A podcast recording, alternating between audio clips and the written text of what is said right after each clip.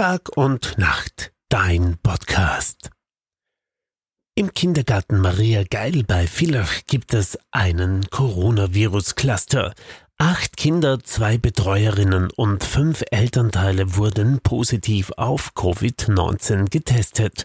Der Kindergarten bleibt geöffnet, weil die Infizierten rasch abgesondert wurden, hieß es vom Land.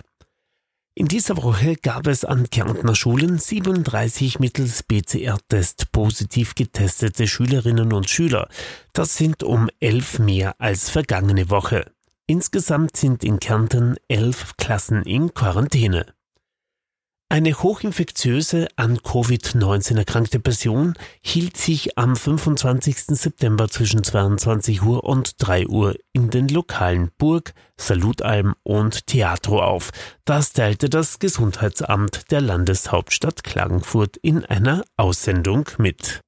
Personen, die sich zur genannten Zeit in den betreffenden Lokalen aufhielten, werden ersucht, ihren Gesundheitszustand zu beobachten.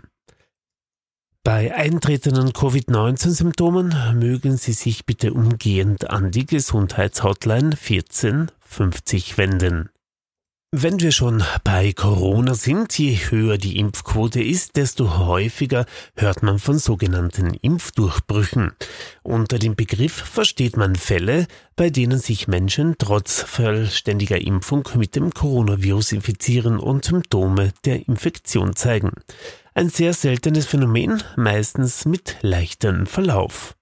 Wer sich gegen Covid-19 impfen lässt, fühlt sich meistens sicher und geht davon aus, dass er nicht erkrankt und wenn doch, dann nur leicht. Eine Covid-Erkrankung bei vollständig geimpften Personen verläuft auch tatsächlich weitgehend mild. Krankenhausaufenthalte und Todesfälle werden nahezu gänzlich vermieden.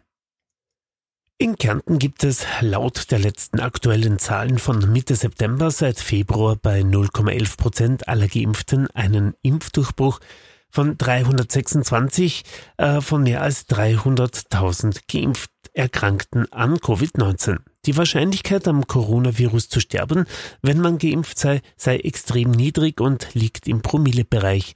Also guter Zuversicht, dass man nicht extrem erkrankt.